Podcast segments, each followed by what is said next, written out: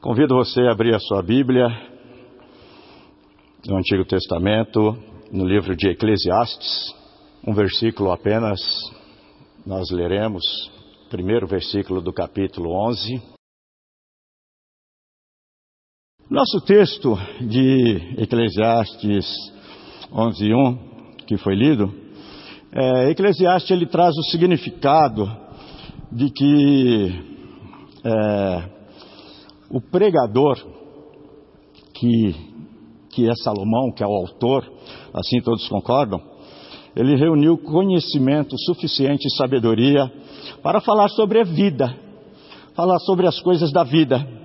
E Salomão, ele utiliza a si mesmo como aquele que reuniu sabedoria e que fala ao povo acerca da sabedoria, de como viver a vida, de como fazer escolhas na vida.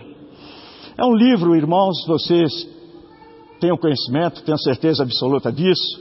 É um livro de altos e baixos. É um livro, é, até certo ponto, cheio de pessimismo. Cheio de pessimismo, porque você começa a ler, começa a estudar, e você vai vendo a reação de Salomão diante da, das circunstâncias, e tanto é que ele chega à conclusão, em vários textos, de que tudo é vaidade. Tudo é inútil. Tudo é vaidade, tudo é inútil. E ele não consegue, diante de tudo, diante de tudo que ele conquistou, diante de tudo que ele teve, diante de tudo que ele pôde usufruir, ele não consegue ter satisfação ele não consegue ser um homem feliz, uma pessoa feliz. E nós estamos falando de tudo, de prazeres, prazeres da carne, nós estamos falando do, do dinheiro, do ouro, da prata, de tudo aquilo que ele pôde conquistar. Ele construiu vinhas, tinha ah, o vinho mais saboroso, delicioso que ele podia desfrutar, comeu as melhores comidas, as melhores refeições, teve pomares, bosques, construiu tanques de água para irrigar todo o seu campo, plantou árvores frutíferas da época de todas as espécies. Salomão, poeta, Salomão, sábio, Salomão não consegue ser um homem feliz. Ele chega à conclusão de que tudo é inútil, de que tudo é vaidade. E dentro dessa perspectiva, olhando para esse lado, o livro é, é um livro difícil, porque há muito pessimismo, mas ressalta aos nossos olhos algumas conclusões que ele também chega, é, e ele diz: e isso começa a nos motivar. Porque ele diz assim: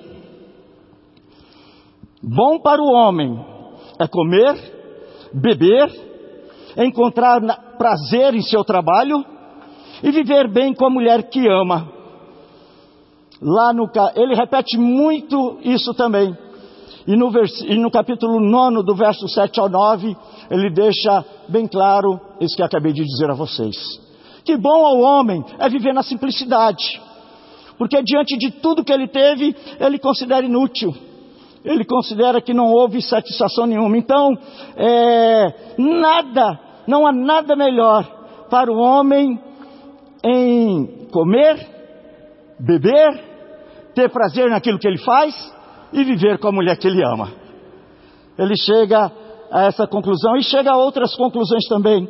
Ele chega à conclusão que não há nada melhor para o homem do que ser feliz e praticar o bem enquanto viver. E também ele deixa claro que a verdadeira sabedoria é temer ao Senhor. É o temor do Senhor. E ele diz que tudo isso é um presente de Deus. Aqueles que obtêm esse conceito, essa sabedoria, podem se sentir realizados, porque isso é presente de Deus. Então,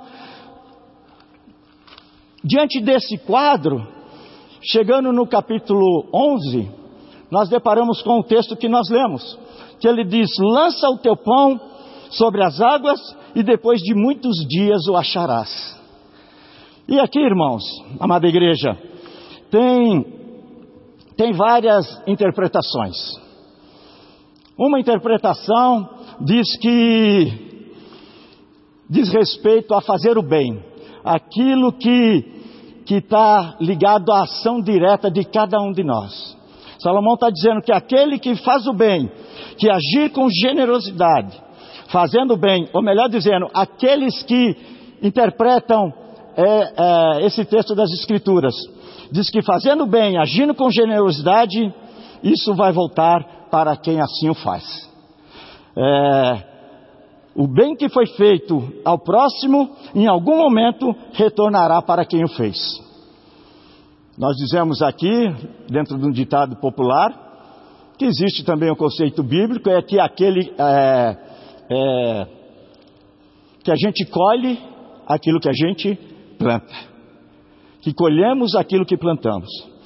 E essa é uma interpretação. A outra interpretação interpretação tem sentido com aquilo que diz respeito, que alguns estudiosos dizem que seria uma alusão feita por Salomão ao comércio marítimo, às embarcações, porque lançar o pão era levar trigo de uma localidade para outra e seria uma atividade muito lucrativa, se a pessoa conseguisse chegar ao seu destino. Porque diante das águas, diante da turbulência das águas, do mar revolto, corria-se o risco de perder tudo isso. Mas que se chegasse ao seu destino final, o retorno, ele iria recolher, recolher, lança o teu pão, o teu trigo sobre as águas e depois iria recolher isso daí de volta de forma muito lucrativa. Então, há alguns que têm essa, essa visão. No entanto, existe uma terceira, e é essa que eu mais, mais dou crédito, é que lançar o teu pão sobre as águas e depois de muitos dias os acharás, envolvia uma questão de fé, era um ato de fé e de confiança em Deus, pelo povo de Deus, que tinha que esperar em determinado momento a chuva cair. A chuva serôdia e a chuva temporã, que é a chuva que, que existia, essas duas estações entre abril e maio e entre outubro a dezembro. Então a chuva temporã era aquela chuva que amaciava a terra. Nós estamos falando de áreas desérticas, onde 80% era é, é, deserto mesmo. Salomão era um privilegiado porque ele tinha os tanques de água lá que ele irrigava e abastecia todo o seu pomar, todo o seu bosque. Mas isso não era a realidade do povo em geral. O povo o agricultor, que vivia do plantio, ele sofria, sofria bastante. Então ele tinha que esperar essa chuva temporã que caía sobre o solo, amaciava a terra, e ali ele poderia é, é, plantar, lançar a sua semente dentro dos sugos, dentro daquilo que ele cavava para lançar a sua semente, para ter alimento para ele e para toda a sua família. E a, a, a chuva seródia que acontecia em abril era a chuva da maturação, era a chuva que trazia o crescimento, era a chuva que, que fazia prosperar aquilo que foi semeado. E ali ah, existia, nesse período da colheita, uma grande festa, a festa das colheitas, porque ali o povo se alegrava, o povo ficava feliz, porque ali ele podia abastecer o seu lar, mas isso era um ato de fé e confiança que a pessoa tinha que ter. Por quê? Porque é, é, hoje nós aqui em São Paulo, né, em Brasil, num clima como o nosso, do mundo que está tudo, tudo perdido, tudo alterado, faz as quatro estações no mesmo dia às vezes, chove, faz frio, calor, sai o sol. Lá não, lá era basicamente certinho as estações. Essas duas estações. E aí, ele, de repente, se não vinha chuva no tempo certo, no momento exato que ele esperava, se a colheita não tivesse sido boa do ano anterior, ele começava a sofrer, porque o seu celeiro, a sua dispensa, começava a diminuir, começava a faltar o alimento. Ele tinha que trabalhar o trigo, ele tinha que fazer a farinha, e ele tinha que fazer o pão, e alimentar toda a sua família, dependendo do número, isso começava a cair. E havia uma preocupação, porque tinha que começar a dosar isso daí, para que todos pudessem alimentar. Agora você pensa, pessoa chega, o celeiro começa a ficar, a dispensa começa a ficar vazio, o celeiro começa a ficar vazio, tem que alimentar, tem seus filhos, tem crianças, tem esposa, e ele tem que se preocupar com essa questão. E aí ele vai diminuir. Ou ele tem a, a, a ele pode tomar uma decisão de pegar e comer aquilo lá e depois correr o risco de faltar. Ou então esperar um pouco, pela fé, pela confiança em Deus, e esperar que essa chuva viesse para que ele pudesse lançar essa semente. Semente aqui tem um significado de pão, porque essa semente é que vai virar trigo e que vai produzir pão e que vai alimentar e que vai trazer sobrevivência a todas essas pessoas. Se a chuva não vir, o desespero toma conta de toda a família, porque ele vê-se ali impossibilitado de suprir as necessidades de sua família. Mas quando a chuva chegada, chegava, como eu disse anteriormente, formava-se poças de água Poças de águas eram formadas em vários cantos, em vários lugares. E ali, creio que Salomão então está dando essa direção mesmo. Pela fé, lança o teu pão sobre as águas. Lança o teu pão sobre as águas. E depois de muitos dias, você vai ele de volta. Então lança a sua semente nas poças, lança a sua semente nas águas, semente como símbolo de pão, aquele que alimenta lançava-se o pão sobre as águas, a semente iria germinar ali, e depois de alguns dias ou de muitos dias, tem-se uma colheita até a próxima chuva. E ali a família ficava feliz. As crianças ficavam felizes porque estava suprida a sua necessidade. E isso é um ato de fé, de confiança, porque ele tinha que depositar essa confiança no Senhor sabendo que o Senhor iria cuidar do seu povo, sabendo que o Senhor, Criador de todas as coisas, não ia desamparar o seu povo, não ia desamparar aquele que nele confia, aqueles que nele confiam.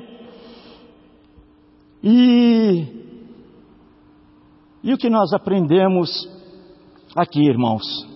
O que, que nós aprendemos aqui de forma bem prática, de forma bem simples e prática.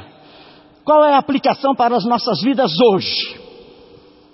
Nós que vamos no supermercado, ali na lanchonete do lado, compramos um, o arroz, compramos o feijão, pagamos com o nosso dinheiro ou com o nosso cartão, enfim, não temos essa noção, muitas vezes, do plantio, de como é cuidar da terra, de como é, é, é tratar bem a terra, depender da chuva, depender de todo esse, toda essa questão que envolve o plantio para que aquela semente possa vir a dar fruto e possa ser o nosso alimento.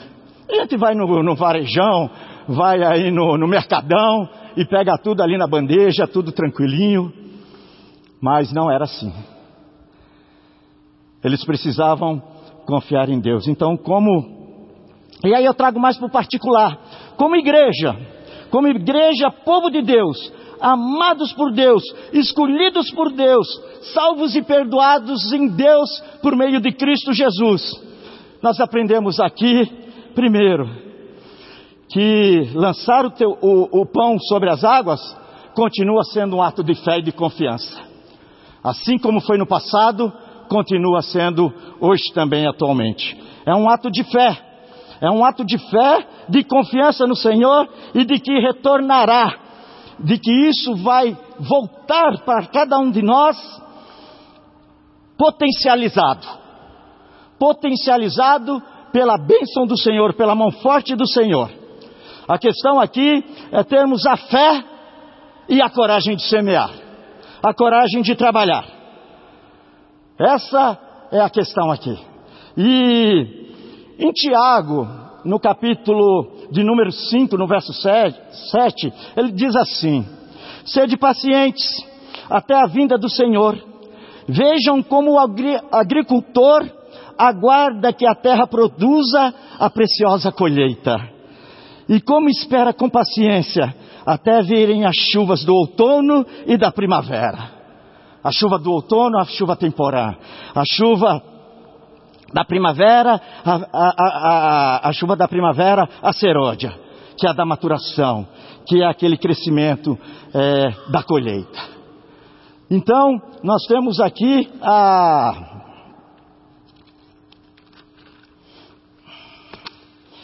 Nós temos aqui pela fé e confiança em Deus, e especialmente, agora a partir de Tiago, a fé em Jesus Cristo e em Suas promessas, que nós devemos semear, que nós devemos trabalhar, que nós devemos lançar o nosso pão sobre as águas, que nós devemos é,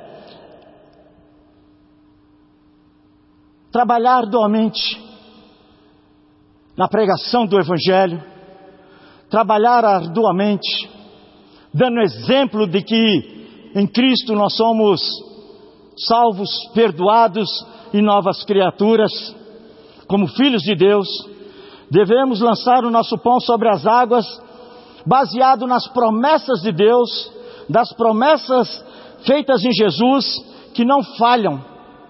Assim como eles esperavam lá atrás a manifestação de Deus para abrir os céus e derramar chuva no tempo certo, na ocasião certa, nós também devemos aguardar, como diz Tiago, a vinda do Senhor Jesus, como, a, como faz o agricultor, mas trabalhando, semeando, produzindo. Esse é um ensinamento que nós tiramos aqui, pela fé. Irmãos, permitam-me compartilhar uma história real uma história real. E eu espero que essa história, juntamente com o texto de tudo que foi explanado até aqui, possa tocar o seu coração e servir de inspiração para a sua vida. Na sua comunhão com Deus, na sua intimidade com o Senhor, na sua fé, na sua confiança, na sua dependência total do Senhor. Confiando que o Senhor cuida, que o Senhor te enxerga como menina dos olhos dele, como o Senhor que põe a mão sobre sua vida e ninguém mais toca, e que nada acontece na sua vida por acaso, por obra do destino, porque você confia no Senhor e está nas mãos do Senhor. Eu espero que sirva de inspiração para você lançar o seu pão sobre as águas, para que depois de muitos dias talvez muitos anos, talvez até décadas, mas que você possa recolher, porque tem fé e confiança sabendo que o seu trabalho no Senhor não é vão. Havia um garotinho, um garotinho que chegou em São Paulo com sete anos de idade. Esse garotinho chegou com a sua mãe, com suas duas irmãs, e com 13 anos ele foi trabalhar numa fábrica de uma família cristã. Trabalhando meio período e estudando meio período por causa da idade também. Ali ele ele foi impactado nesse primeiro momento por essa família que começou a lançar o seu pão sobre as águas na vida desse garotinho. Na vida desse desse garotinho de de 13 anos. já era um pré-adolescente. Por exemplo e por palavras. Cristão que aceita o desafio de viver Cristo, de deixar ser guiado por Jesus, que quer melhorar a cada dia mais para agradar ao seu Senhor. E esse esse pré-adolescente já entrando na adolescência, ele ganha uma Bíblia em mil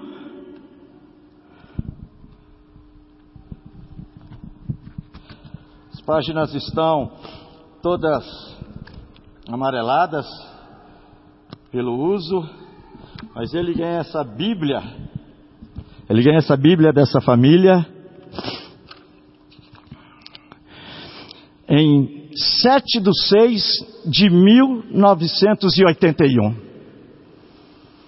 40 anos tem essa Bíblia. E, inclusive, o que está registrado como dedicatória da parte dessa família, eu vou ler para vocês. Diz assim: que é um texto de Eclesiastes. Alegra-te, jovem, nos dias da tua mocidade, e recreie-se o teu coração na tua juventude. Anda pelos caminhos que satisfazem ao teu coração e agradam aos teus olhos. Sabe, porém, que de todas estas coisas Deus te pedirá conta. E essa Bíblia tem acompanhado durante todo esse período acompanhou aquele adolescente que no primeiro momento deixou ela ali, de lado. Mas o pão foi lançado sobre as águas. Esse adolescente que não deu atenção, ele começa a trilhar por um caminho perigoso, um caminho tortuoso, um caminho errado, parecido com o do filho pródigo. Ele sai pela vida, se envolvendo naquilo que não deveria, trazendo dor ao coração de sua mãe e de sua família. E esse esse adolescente, ele vai percorrer dos 13, 14 anos até os 26 anos. Ele não tinha dinheiro como filho pródigo, mas ele estava desperdiçando o que ele tinha de mais valioso filho pródigo desperdiçou o que tinha de mais valioso também, que eram os recursos, mas o que era mais valioso era a sua vida. E ele estava desperdiçando toda a sua vida, e assim era esse jovem também. No entanto, e assim ele caminhou até os 26 anos de idade. A primeira IPI de São Paulo, essa amada igreja, que me deu a honra de estar aqui compartilhando essa palavra com vocês, ela lança o seu pão sobre as águas em 1940, assumindo até então a congregação da IPI do Jabaquara. Dentre muitas, selecionei dois casos aqui, mas essa igreja, louvado seja o nome do Senhor, nesses seus 155 anos, é isso mesmo? Tem lançado o seu pão sobre as águas levado a sério o ide de Jesus, proclamando a palavra do Senhor, palavra que cura, que salva, que liberta, que renova, que traz esperança, que traz realmente sentido e razão para a vida do ser humano, por meio de Cristo Jesus. E depois de 17 anos, em 1957, a igreja, a então congregação do Jabaquara é organizada em igreja, Igreja Presbiteriana Independente do Jabaquara. Aquele jovem, então, com 26 anos, cansado da vida, da vida inútil que levava, sem sentido, resolve pular o muro de um clube na Vila Guarani, onde ele passava os seus dias e às vezes as suas noites, isolado. E ele resolve então pular aquele muro e entrar nessa igreja no ano de 1993. 1993, com seus 26 anos. Ali, irmãos, esse jovem é acolhido, ele é abraçado, E a irmãzinha que estava na porta, uma diaconisa chamada-se Edna Espanha, junto com seu marido Odilão de Castro, eles o recebem, o abraçam, um abraço longo, um abraço apertado, que ele queria até tirar, sair logo daquele raio de ação, porque ele não se sentia bem nas condições em que ele estava. Mas ali ele é abraçado e a irmã diz para ele, essa irmã maravilhosa, ela diz assim: Meu filho, você está no lugar certo. Deus tem um propósito na sua vida. E aquele abraço que foi terapêutico, medicinal, começou a fazer efeito em seu coração, porque foi um abraço de muito amor. De quem olha nos olhos, de quem olha nos olhos e encara a pessoa de frente, mas com muito amor naquele olhar. E esse jovem, em 12 de setembro de 1993, o ano que ele entra ali, ele é batizado. Ele confessa o Senhor Jesus Cristo como seu único Salvador. Em 1994, ele é acompanhado pelo então reverendo Valdinei, titular dessa igreja, que passou oito anos ali no Jabaquara, que acompanha esse jovem, que dá todo o suporte para esse jovem, que acredita nesse jovem, que abre os braços para esse jovem e esse jovem começa a crescer, começa a caminhar, e ele vai melhorando, ele vai sendo lapidado, ele vai arrancando um monte de coisas que não prestava de sua vida. Ali, ele sendo batizado, confessando o Senhor Jesus Cristo como Senhor e Salvador, ele vai sendo discipulado. E oito anos acompanhado pelo reverendo Valdinei. Depois veio o reverendo Aldilson, que também deu continuidade ao trabalho durante sete anos. Esse jovem se torna diácono da igreja por um mandato de seis anos. Esse jovem se torna presbítero por um mandato de três anos. Esse jovem vai fazer o seminário, vai para o seminário porque enxergaram uma aptidão nele, um chamado para servir ao Senhor, como com o perfil de evangelista que ele era porque diante do quadro ele queria falar de Jesus. Ele queria que as pessoas compreendessem que Jesus cura de verdade, que Jesus salva, que Jesus não é um mito, que Jesus está vivo e age na vida de quem crê, de quem confia nele.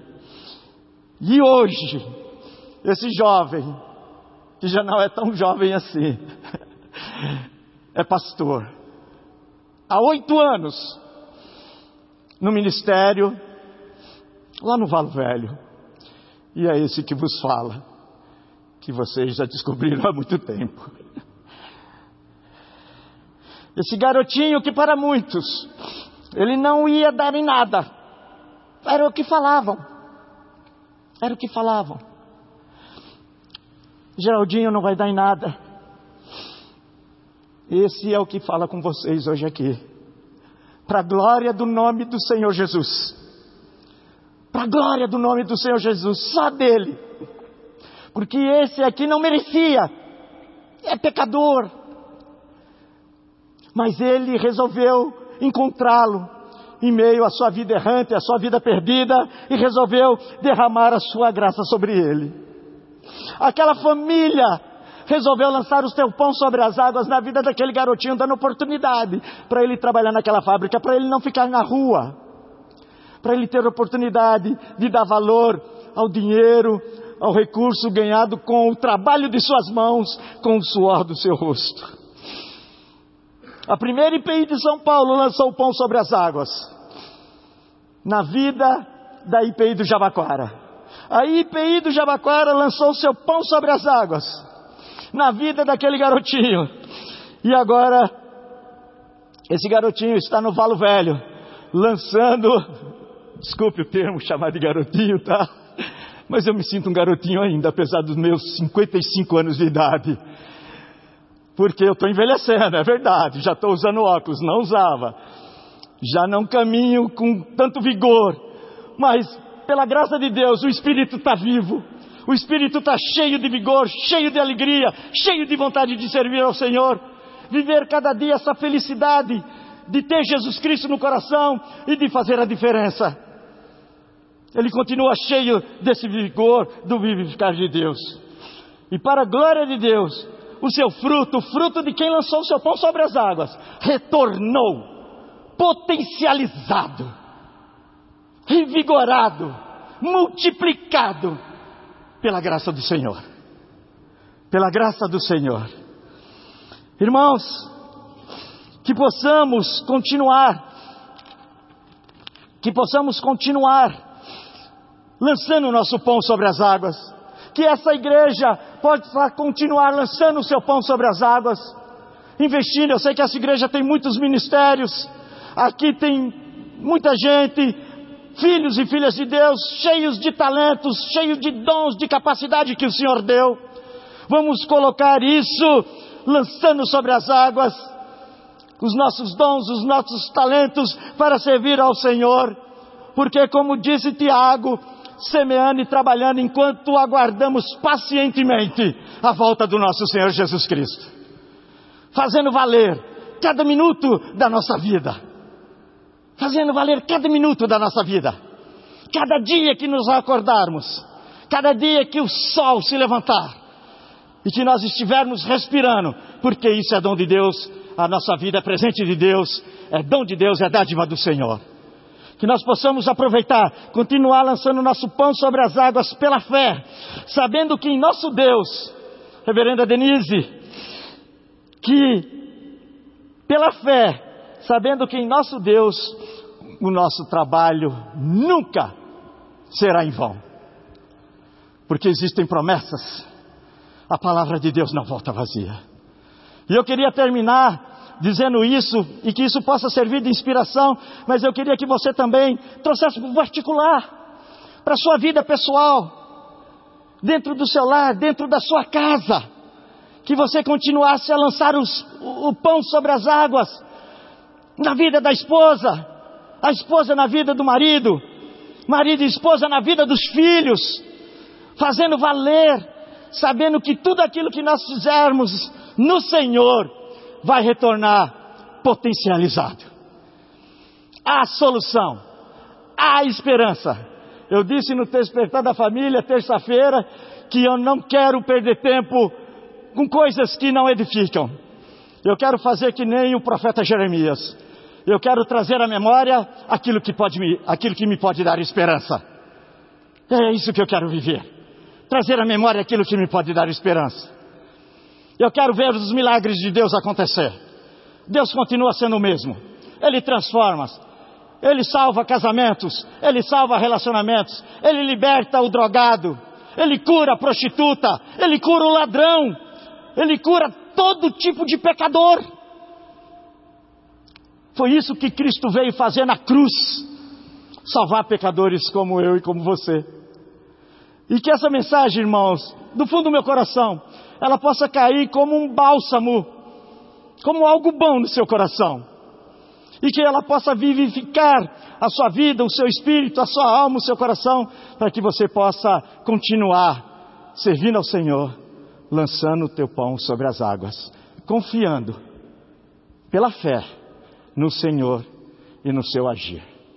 Que Deus assim nos abençoe, que Deus assim nos fortaleça, que Deus nos dê uma semana vitoriosa em Cristo Jesus.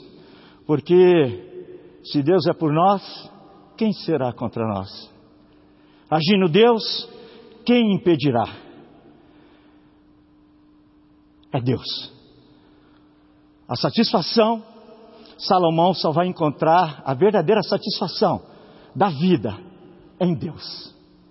Nada pode preencher o lugar no coração do homem que é o espaço de Deus. Nada. Então, nós que já temos esse espaço preenchido pela pessoa de nosso Senhor Jesus Cristo, por meio do seu Santo Espírito que habita em nós, que possamos viver as verdades do Senhor. Que Deus assim nos abençoe em nome de Jesus. Amém.